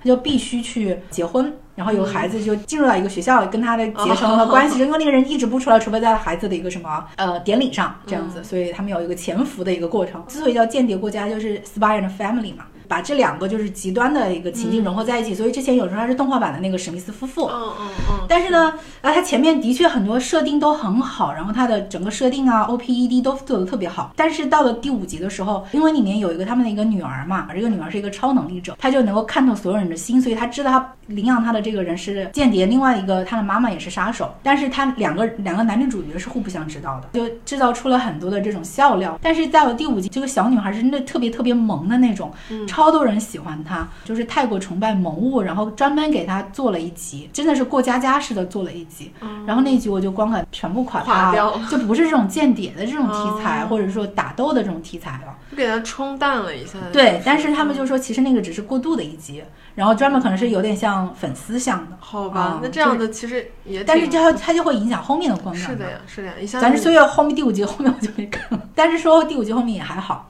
但是它的那个评分也开始九点七还是九点八，现在是降到八点九，而且它里面有一个就是我有一点不喜欢的，就是 CP，就是这个小女孩才是上。上幼儿园还是上小学就有 CP，而且是那种霸总跟那种傻白甜的一个 CP。之前看弹幕，然后 B 站上不是引进了嘛，然后大家都在磕他们，我就说这个不太对吧？就大家就是，而且他们这个 CP 的那个怎么这么喜欢改，这种就是 CP 的这个东西已经盖过男女主角了。我现在我人类好可能不太神奇啊！我我可能不太能接受。然后还有一个是也很那个火的，叫《夏日重现》。嗯，然后它是带点悬疑的那种，它先开始那个悬疑线设的特别好，就是我也很喜欢那种，就是呃一个男主他他有个秘密，然后离开了那个岛，嗯，然后那个岛上之后就发现他以前的那个青梅竹马的那个女孩死掉了，嗯。然后离奇死亡了，他就回去以为是一个探秘的或者小岛的这种疑案的那种，嗯。但结果最后发现可能也是为了体现这种动画它能够体现的所有的东西，随着这个动画它就会从悬疑片进展成了科幻片。然后到了恐怖片，再成了怪兽片，然后成了灾难片，然后再到了青春爱情片，就是五个五个类型的转移，每一个场转移都让我备受煎熬。但是因为前面那个悬疑线铺垫的太好了，哦所以我就一直就看下去了。看的过程中有很惊喜，也有很煎熬的一个过程。他最后给到你的那个答案是那是一个科幻的答案，就你从悬疑蹦到了科幻，而且是有这种得转换自己的对，而且他的那种他虽然他那个打斗做的特别好，嗯但那个打斗又是怪兽的那种打斗。哦，好的，那我们就进入到第四个类型。第四个类型是评分很高，但是我觉得虚高。嗯，嗯，何端先来吧，有吗？没有哎，你没有吗？那个叫什么？我也承认他的好，但啊是看不进去的那种。就直接归到那个里面。对行，对对对，好的，我就说一下吧，也是最近比较热门的一个日剧，叫《静雪》。嗯，它之前也开分也是九点多，然后到现在也是降到了八点八，很狗血了，就是很古早、很古早的那种偶像剧。但是我不知道为什么现在很古早那种狗血老套的剧又开始复兴了，就是嗯可能是不是看多了？很新的这种。对，是。的，又开始复兴。它讲的很简单，高中认识了两个人，然后郎才女貌那种。嗯，然后女生是在开学典礼上，然后听到这个男生的声音很喜欢他，嗯但是后来两个人终于确立了关系之后不久，这个男生就不告而别。多年以后重逢，重逢之后，男生得了绝症，他的耳朵聋了，然后感觉这个剧情很耳熟，还是说因为太老套而耳熟，还是你跟我讲？就是绝症梗啊，然后多年就是重逢梗啊，他的节奏特别慢，然后我也不觉得他有什么新的东西。嗯更让我也受不了的就是他们几个人的关系很别扭，其实这也是有点像四角恋。那个女主到现在其实她是已经有一个未婚夫了，而且这个未婚夫还是这个男主的好朋友。哦，而且当时有点像是半托付给他的那种，就是我为什么要你托付？就是我的人生为什么要你托付给另外一个男的？就这种价值观，现在已经就是不太想去看这种价值观的感觉。对，完全不想看了。就是嗯他以这个声音，我每一届的这个点，我还是挺吸引我的，因为我就我也是个声控，嗯，就我很喜欢就是声音很好听的那种。但是这个梗又直接做成是说，因为他最后失聪了，然后他没有声音了，嗯，所以我还爱你，可能是这样的一个设定。哦，就那 就强行的给一个这种，然后可能后面，我放弃他，因为我觉得后面会很纠结，就是这四个人会纠结来纠结去。嗯嗯嗯，然后会有，各种心思，可能最后肯定还是男女主走在一起了呀。嗯然后我就没办法看进去了。其实这一点也同样适应于就是之前韩国有一个比较火的一个剧，整体口碑还是我觉得是虚高的，就是它有七点九，我觉得大概就六分，可能六分都不到，叫《社内相亲》，也是一个就是那种狗血烂俗桥段大堆砌的那样一个剧，就是大家明知道，其实有点像那个。就看甜宠苍兰诀对，都是这样的心态嘛。就就是我知道你有狗血又烂俗，但是我就是想看，嗯讲的就是那个女孩儿为了不去相亲，然后就装成那种就是妖艳，所谓的那种妖艳女，然后去砸场子，结果说啊你好特别，我就我就看上你了那种，然后两个人就开始互相的这样的一个，哦。有点也有点爆笑，然后又有很土甜的那样的一个哦。东西。但是我也是看不进去的。然后第五类就是题材或者演员不喜欢，然后就没看了。其实我们两个都有。哎，嗯你你是你也是吗？就是那个了不起的麦瑟尔夫人。我是很喜欢，那我们两个可以 battle 一下。对我然后当时我看我就觉得很有意思。对，除了这个了不起的麦瑟尔夫人，另外一个就是绝望写手。这两个为什么不喜欢呢？因为他们的题材全都是脱口秀。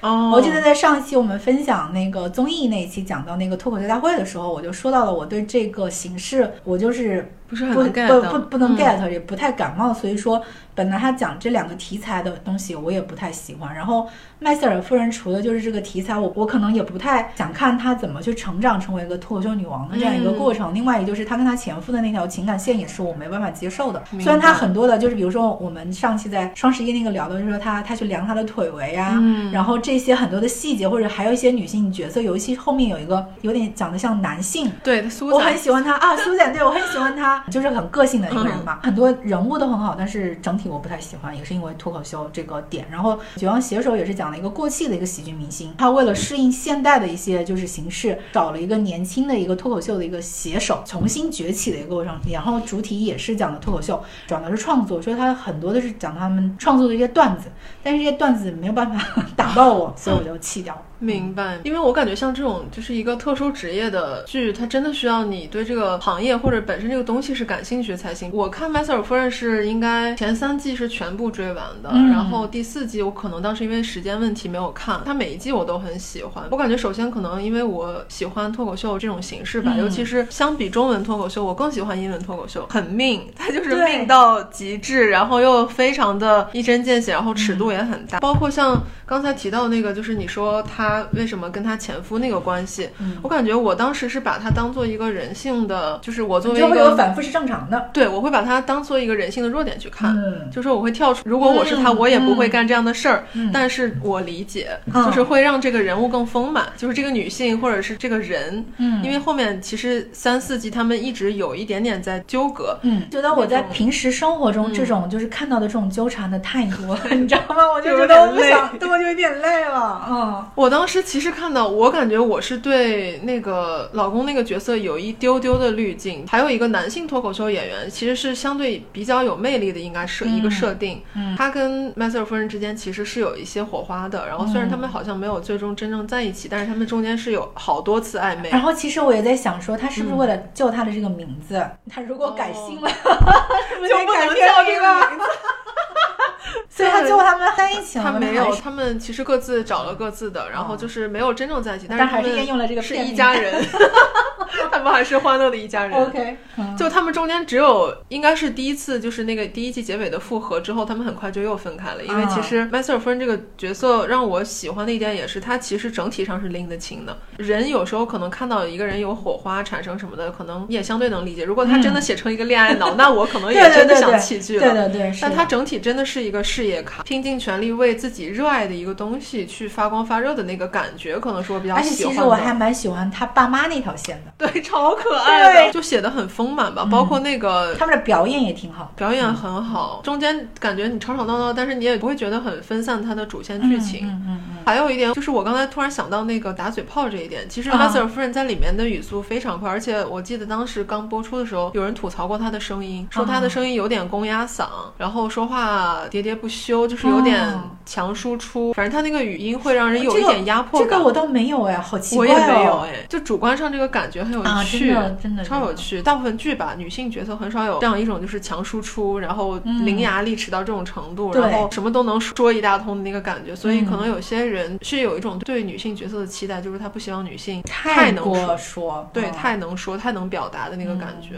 或者说，因为它本身题材就是个脱口秀，它对肯定就是这样的一个人设，对他他肯定是很能说的人、比如说，啊。你像板垣的那些很多，就是他其实是普通人，还要或打嘴炮，对是平凡生活，嗯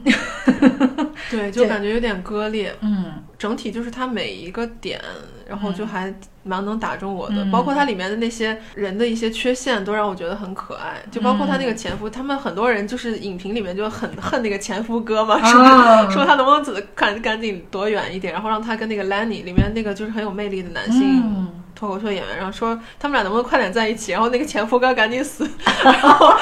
然后但是诅咒了是吧？直接诅咒了。对，然后前夫哥他是一直就阴魂不散嘛，嗯我就觉得其实就很真实了，这对，就很真实，其实就是现实生活。但是我就是说，呃，因为在现实生活中看太多这种纠缠的了，所以他可能因为里面的篇幅没有占到很多，嗯说实话，他大部分的时候讲的还是作为一个女性脱口秀演员，然后他一个受到的歧，就因为女性脱口秀演员她是会受到歧视的嘛，对啊，是的，然后包括在那样一个时代，然后一个女人，然后站到那样的台上去讲一些黄色笑话什么的。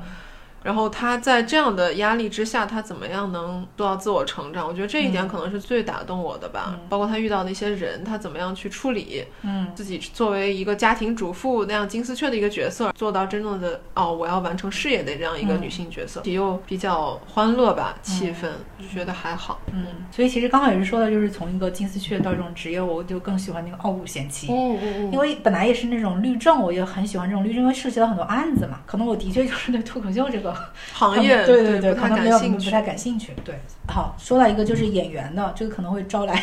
粉丝的骂，我也不知道为什么。就是想声明一点，就是我觉得是可能是真的就是纯个人的那种有点生理性的，就是我我真的不喜欢刘涛，可以说吗？当然可以，我觉得我对很多演员都属于这种没有原因的不行。我对，而且他他又老演主角，嗯。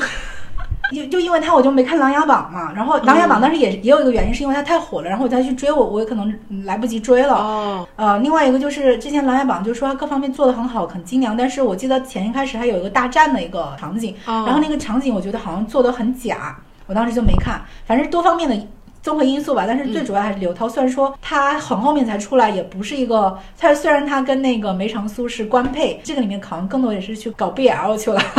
搞 BL CP 去了。所以说他的这个女主的存在感也不是很高。但是我就是因为他没有看这个，明白？就是他的每一部剧你我都都不会看，是不是《欢乐颂》当时是因为有其他的嘛？就是呃，其他的五个人嘛，他的戏份也没有那么多，或者他看到那个我就跳过去了，嗯，然后看了一下。但是又很神奇的一点是因为。呃，比如说经常，比如说过年回家或国庆在家的时候，就会有个客厅嘛，就会在家。就是我之前专门记录了一个叫“过节回家陪爸妈看”系列，就会看很多你平时一定不会看的一些奇葩剧。然后当时我看了一个四点七分的，叫《星辰大海》，你知道吗？我知道那个，他跟那个林峰演的土偶，中年土偶。我知道那个。然后我当时就是陪着我爸妈看，我一边是不想看，但是我一边躺在沙发上就是放空的时候，我就觉得好搞笑，就给了他两颗星。你知道为什么吗？因为我觉得他真的是太搞笑了。是完全是当了一个当一个搞笑片来看的，就是就是他猎奇，猎奇，他真的超搞笑，包括他的成长，他里面设计那些很 drama 的桥段，然后他跟林峰谈恋爱，你就你觉得这两个人完全就不是一类人，就走到一起就很奇怪，然后两个人站在一起都很奇怪，一些包括他所有的服化道都很乡镇企业风的那种，然后包括你像林峰一个港男，虽然他现在已经也不行了，就是我感觉啊，虽然对不起林峰 粉丝，就是。他的颜值也已经就是有点不太行了嘛，但是他在这个里面，他穿的一些西装都很不合身，又下降了。对，然后两个人站在一起又很奇怪，然后就演那种偶像剧的桥段。有一个经典的就是他要离开他什么的，然后他就拿了一个那个喷洒花坛的一个去教他。天爷呀！但是他在那个剧里面还是行得通的，但是虽然行得通，你还是觉得很搞笑。反正这是唯一一部我觉得很神奇的，我我看完了，差不多看完，那个就是在家吃饭啊。或者是下午在那睡觉听着看完的，就是当一个搞笑片来看。你还有吗？演员你又不喜欢？演员有点多，我一下不知道该说哪个，我就简单嗯说具体的剧集不说了，因为只要有他的我都不看。就是一个是佟大为，一个是呃黄轩是能说的，因为我感觉黄轩的观众有好多，对，好多。我有跟你有点类似，我也不是说我不看，比如说像之前《芳华》。我也看了，因为我喜欢那个题材，而且他不是主角，虽然他是男主，但是其实更多是在女性方向嘛。是的，他们两个其实有点像一类，就是中年以后成了一类，都有点油腻了。我觉得他不太适合文艺片，这是能说的吗？对我既然都说了，那就大胆的说吧。我是觉得他们都有一点点，就是那种佟大为，我感觉又不太像黄轩那种装文艺。哦，我还想扎一个黄磊。哦，我也不喜欢。哎，不是，就是这种东西说起来感觉很多，你知道吗？就不知道该该说哪一个。我发现国内的男演员全是这样的，好没救了。对，怎么说呢？黄磊年轻的时候，包括他演《中生代的，对对，那个时候我还是没有对他有那种不喜欢的感觉。黄轩和佟大为就是从一开始就觉得不知道有哪股子气质，就觉得很不舒服。然后黄轩又有一股子那种。就是要 罗晋其实也是跟他们类似，完蛋，越说越多。就是那种他其实明明是这样的一个人，然后但是他一定要装一个人设什么的，然后就哎，就像是我们说那个欢迎光临，我也是因为他看不进去。是的，是的，嗯。欢迎光临就是各种层面的看不进去。首先，因为他就不感兴趣；对其次是那个故事就超对，级无超超聊。而且无聊老套。不知道为什么他们就是会影响这个角色。我再说一个啊，就是李亚鹏这个人本身我不喜欢他，但是他演的角色我不讨厌。嗯嗯嗯，包括他之前演就《笑傲江湖》啊什么那些，还有一些演员就类似于他们本人我不喜欢，但是他们演了角色之后，我就会觉得他会进入到这个角色里面，角色会给他就是改变他的形象。嗯，然后像黄轩和佟大为他们就属于个人气质太强，可以改变任何角色，就是。嗯，他不管给他什么角色，他那个自都身的那个气质对。非常强，所以我觉得很神奇。我觉得他们其实有一点，尤其是黄磊已经放弃对于演员的追求了。我记得之前有一个对黄磊很狠的一个评论，就是说你这样还怎么出来当老师的？嗯，就是你已经放弃对一个演员的要求。我们也不是说你要保持，一定要保持你的身材，就你已经明显的知道这个人已经不是心不在这里了，他可能来这个就是为了赚钱。那你怎么样以身作则教导对是吧？或者是说到，就是他们很多的人已经是被综艺给消耗掉了很多东西。我觉得我在这里再说一句，真的是可能也会更大的粉丝会被说的，就是张子枫。哦，哦就是他演哦那个《向往的生活》之后，你会发现他不管在带入任何一个灵动的角色，你都会觉得他是那种社恐、内向、木讷，有一点点木讷了。他他好像被固化了，还是怎么？对他，我觉得他有点固化了。其实我们说这个是希望，因为他也很年轻嘛，对，希望他能够就是不要再去，因为演员如果他真的想当一个好演员，演员是要藏自己的。是的，你是要把自己藏起。来的，不能过多暴露的，不然一你像邓超就是，你看现在邓超不做那个，还有孙红雷，他们现在就是可能已经知道了，就是他的过度角暴露自，己不行，他在他自己的个人色彩暴露，也不是个人色彩，是在综艺的那个人设，已经完全会影响到他的角色发挥了。是的，是的，因为其实我大概能感觉到，比如说在目前工作的人，他是要包括那些真人秀，虽然所是所谓的真人秀，但是他其实也是在表演一种真人的感觉，对，所以他或者只是他的一个侧面的真实。对，嗯他会不断的去放大、重复自己的这一个侧面，然后就会非常影响到他整个人在表演、在镜头前的状态。对。像以前可能他接到一些剧的时候，他就会忘记自己，然后我就、嗯呃，只要我带入这个角色就好了。但是现在可能综艺会给他重复强化自己的某一类角色，然后他会觉得哦，这一类角色我是很容易被大家接受的，嗯。他就因偷懒心态嘛，就会觉得我只要展现我的这一面的魅力就可以了。嗯，然后就是因为之前看那个张子枫跟张新成演的那个《天才基本法》那个不也是很火嘛？嗯然后我就已经有点点那个感觉了。不是后来也穿越到小时候那个王圣迪演的吗，因为王圣迪演的那个角色还蛮灵动、很张扬、嗯有点个性的小女孩的。但你会发现，她跟张子枫演的那个成年时期是完全不一样的。当然，你可以说是因为她当时没有去学那个数学，然后被压迫成了这样的一个一个一个一个比较拘谨，然后比较内向的这样的一个性格。但是他又在呃那个性格上也加了很多叛逆的东西，就是他的成长，比如说他当时他的姑妈还是谁让他去相亲，然后他就各种就是叛逆嘛，然后就是各种去不服他的这个相亲，然后去搞破坏。但是他在跟他那个综艺人设，或者他在里面，他表现出来有一些，比如说他喜欢缩着他的那个肩的那个，哦对对对就是有一些仪态上也已经有点要影响他的那个角色发挥的时候，你就会很跳戏，或者说你会觉得他跟王圣迪演的那个童年的时时代的我是一个完全割裂的我。当然，如果说这个割裂是希望你呈现这种呃就是成长的一个过程也可以，但是我觉得还是影响到了挺多的。是的，包括你看，肢体是演员表现的一个很重要的，非常非常重要重要的。你看你一个耸肩什么的，一下就这个人的形象就对对对对呈现在那对，是的边了嘛。，反正光感还挺挺奇特的。是的，行，那我们就进入到最后一趴，timing 就是时机不对，嗯就是你整个的光感也不对了。然后其实我们开头就说到了那个 比较严肃沉重的我和他的他嘛，嗯另外一个就是是因为最近是比较想看喜剧嘛，然后我之前也标记了就是很高分的一个 TVB 的一个探案的叫《冻笃神探》，黄子华跟 蔡少芬演的哦，讲的一个喜剧探案的，呃，分特别高。然后我也喜欢探案的嘛，然后我觉得跟喜剧加成也很好玩儿。但是看完之后，我觉得可能也是因为零四年的剧，你像现在嗯二十多年了，就是你再回去看那些，你就会发现有些服化道很就是比较假。然后因为当时有一个什么关于职场的一个设定，但是职场里面其他的人没有，就 是办公室是空的，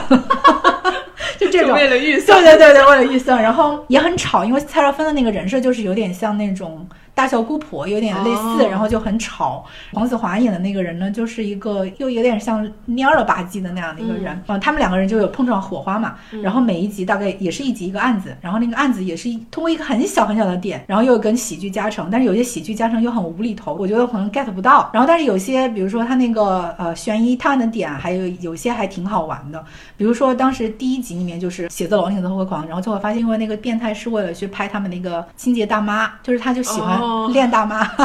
就有这样。而且那个时候你会发现，其实港剧真的很很开放，对，而且那个时候有很多关于同性恋的一些题材。你像我之前看那个什么，呃，刑事侦缉档案，那个时候很喜欢看的，还有那个见证实录。我再回去看的时候，发现真的就是时代的滤镜啊，就其实也没有那么，但是在那个年代是真的很好的，所以说你不能再回去看了。所以说就是 timing 不太对嘛。然后另外一个就是也是跟那个他和他的他一样的，就是我觉得我现在可能看不进太严肃的东西，或者是说像阶梯之间，这个是那个科林费斯之前演的一个，也是一个探案，也是一个真实事件改编的，有点像罗生门那种家庭里面的有一个悬案，是一个小说家杀妻了，杀妻之后就是众说纷纭，嗯，就每个人都有每个人一条线，然后最后拼凑出来，但但是因为这个是真实改编，他也不知道这个人是不是到底真杀了。以前我会很喜欢这种，但是我现在看不进去的，我也不在乎每个人说什么，我只想要一个答案。然后他那个过程就看得我很揪心，所以我没看。然后还有一个叫什么黑鸟，是那个我好像也标记过。对对对，Blackbird 那个设定也很好，就是那个人进了那个监狱本来判重罪，就是说如果他能够凭借他的一个什么心理解读还是什么，能够去呃跟人打交道的一个技能，呃让一个连环杀手去交代他的一些就是藏尸的地方，然后就能给他减刑的这么一个故事。然后所以是讲的两个罪犯。之间的一个斗智斗勇的一个故事，这个应该也是很吸引我的。但是当时也是，但是他拍的也不太好，就是他的节奏很乱，就是他前面铺垫他怎么这个人怎么进监狱就铺垫的好长。然后，但是我最想看的是他们两个人之间的交锋，嗯，但是这个交锋就很弱，然后就就没看进去。然后还有一个就是一个也是一个纪录片改的，叫做《怪物》，杰弗瑞·达莫的故事，我知道，也是讲的那个人，就是我也是想看，有点看怕看不进，就是太沉重。对，一个是太沉重，另外就是我觉得我可能看了太多这种 连环杀手，就是太多同类型的这很更优秀的东西，然后所以你就看这个东西的时候，你会觉得有点破绽百出。哦，其实这个就是怪物的这个，他其实本人就是我看了一下，因为他之前有一个同名纪录片，就是真人的纪录片，就完全是用素材堆积的。那个就比较客观一点，就是这个人完全他本身他诞生的之日起，他就是一个怪物。然后但是这个剧呢，还要给他找补了很多童年创伤。你觉得为什么要给一个怪物去找他的这些东西呢？所以这个也看不下去。嗯，明白。嗯。你的呢？我感觉我跟你首先这个看不进去的大概是类似的，就是说我现在真的有点看不进去，太费脑太费脑力。就是比如说像我也想看一点刺激的，但是这种刺激的可能是那种就很奇怪的是他和他的他，我就很想去看一看，我也不会觉得很费力。但是像那种有一些，比如说你说那个像怪物这个，我也是有点看不进去。还有那个《侏罗之王》是讲霸凌的嘛，然后那个也是一个奈飞高评分韩剧。嗯，其实像去年那个《少年法庭》，我还是很想看的。嗯，我觉得。换到今年的 话，就有点看不动了。嗯，然后包括《侏罗之王》，我大概对我们这个不叫看不进，看不动，看不动，看不动。对，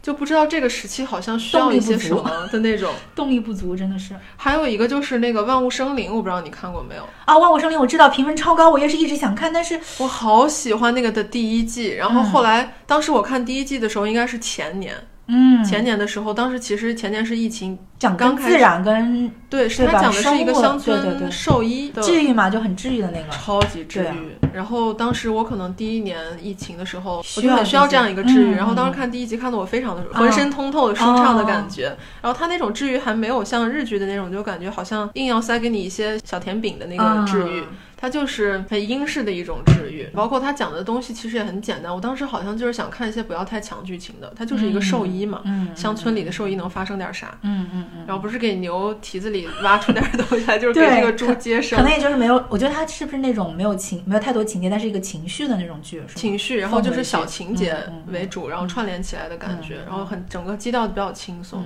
然后，但是后来我发现那个《万物生灵》又出新的了。我其实很想怀着情怀是想看的，但是又没有现在没有太想看这种纯治愈向的。我懂，我懂，怎么回事？我就在想，我现在是沉重的也不行，治愈的也不行，我到底要干嘛？我们现在就是很纠结的一个状况啊，就不知道自己想要啥。对的状况。然后，所以可能就看一些，就像你刚才说的一些，就是你可能需要一个直接的答案。就我们已经被，我们就不要再骂那种什么看短视频的人。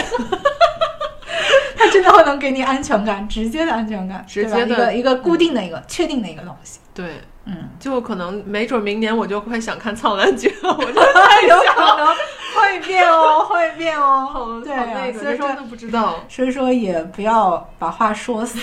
因为像那个《充气娃娃之恋》。嗯，那个之前我就是看有点看不进去，可能那一段时间我是想要那种快情节或者更刺激的东西，那是好早之前了。然后我就觉得我看不进去，因为它很缓慢嘛，然后就那种有点心理的，可能那段时间也没有经历过就很孤独啊，或者是那种状态。这个但是这个也不是我，哎，是我是在疫情期间嘛，现在已经完全混淆概念了。反正就是近几年，嗯，然后我重看了之后，我好喜欢他呀。嗯，对我就觉得他表述的那样一个东西，以及他的家人之前的那种东西，以及他自己内心世界的那个东西，通过这个充气娃娃给它表现出来了，特别。好，我应该也有这样的片子，但是好多，嗯，其实挺多的。就是你之前可能看不进去，嗯，就是可能前面我们说到好多那个高口碑啊，或者说太火爆，可能哪一天哪一天我真的会做点，可能会打我们的脸。是的，是的，是的。所以看剧这个东西真的就是看心情。一个看心情，我觉得也是像我们之前说双十一那个，我觉得我们也是有一个购物的一个，或者说买东西的有一个波动。就是你比如这段时间会喜欢穿裙子，另外一段时间想穿裤子。对对，会的会的。这段时间是什么复古风，下段时间休闲风，就会经常变。我觉得也是因为变来变去，你的生活才有意义吧。是的，要活 乐在世上嘛，就是要多体验。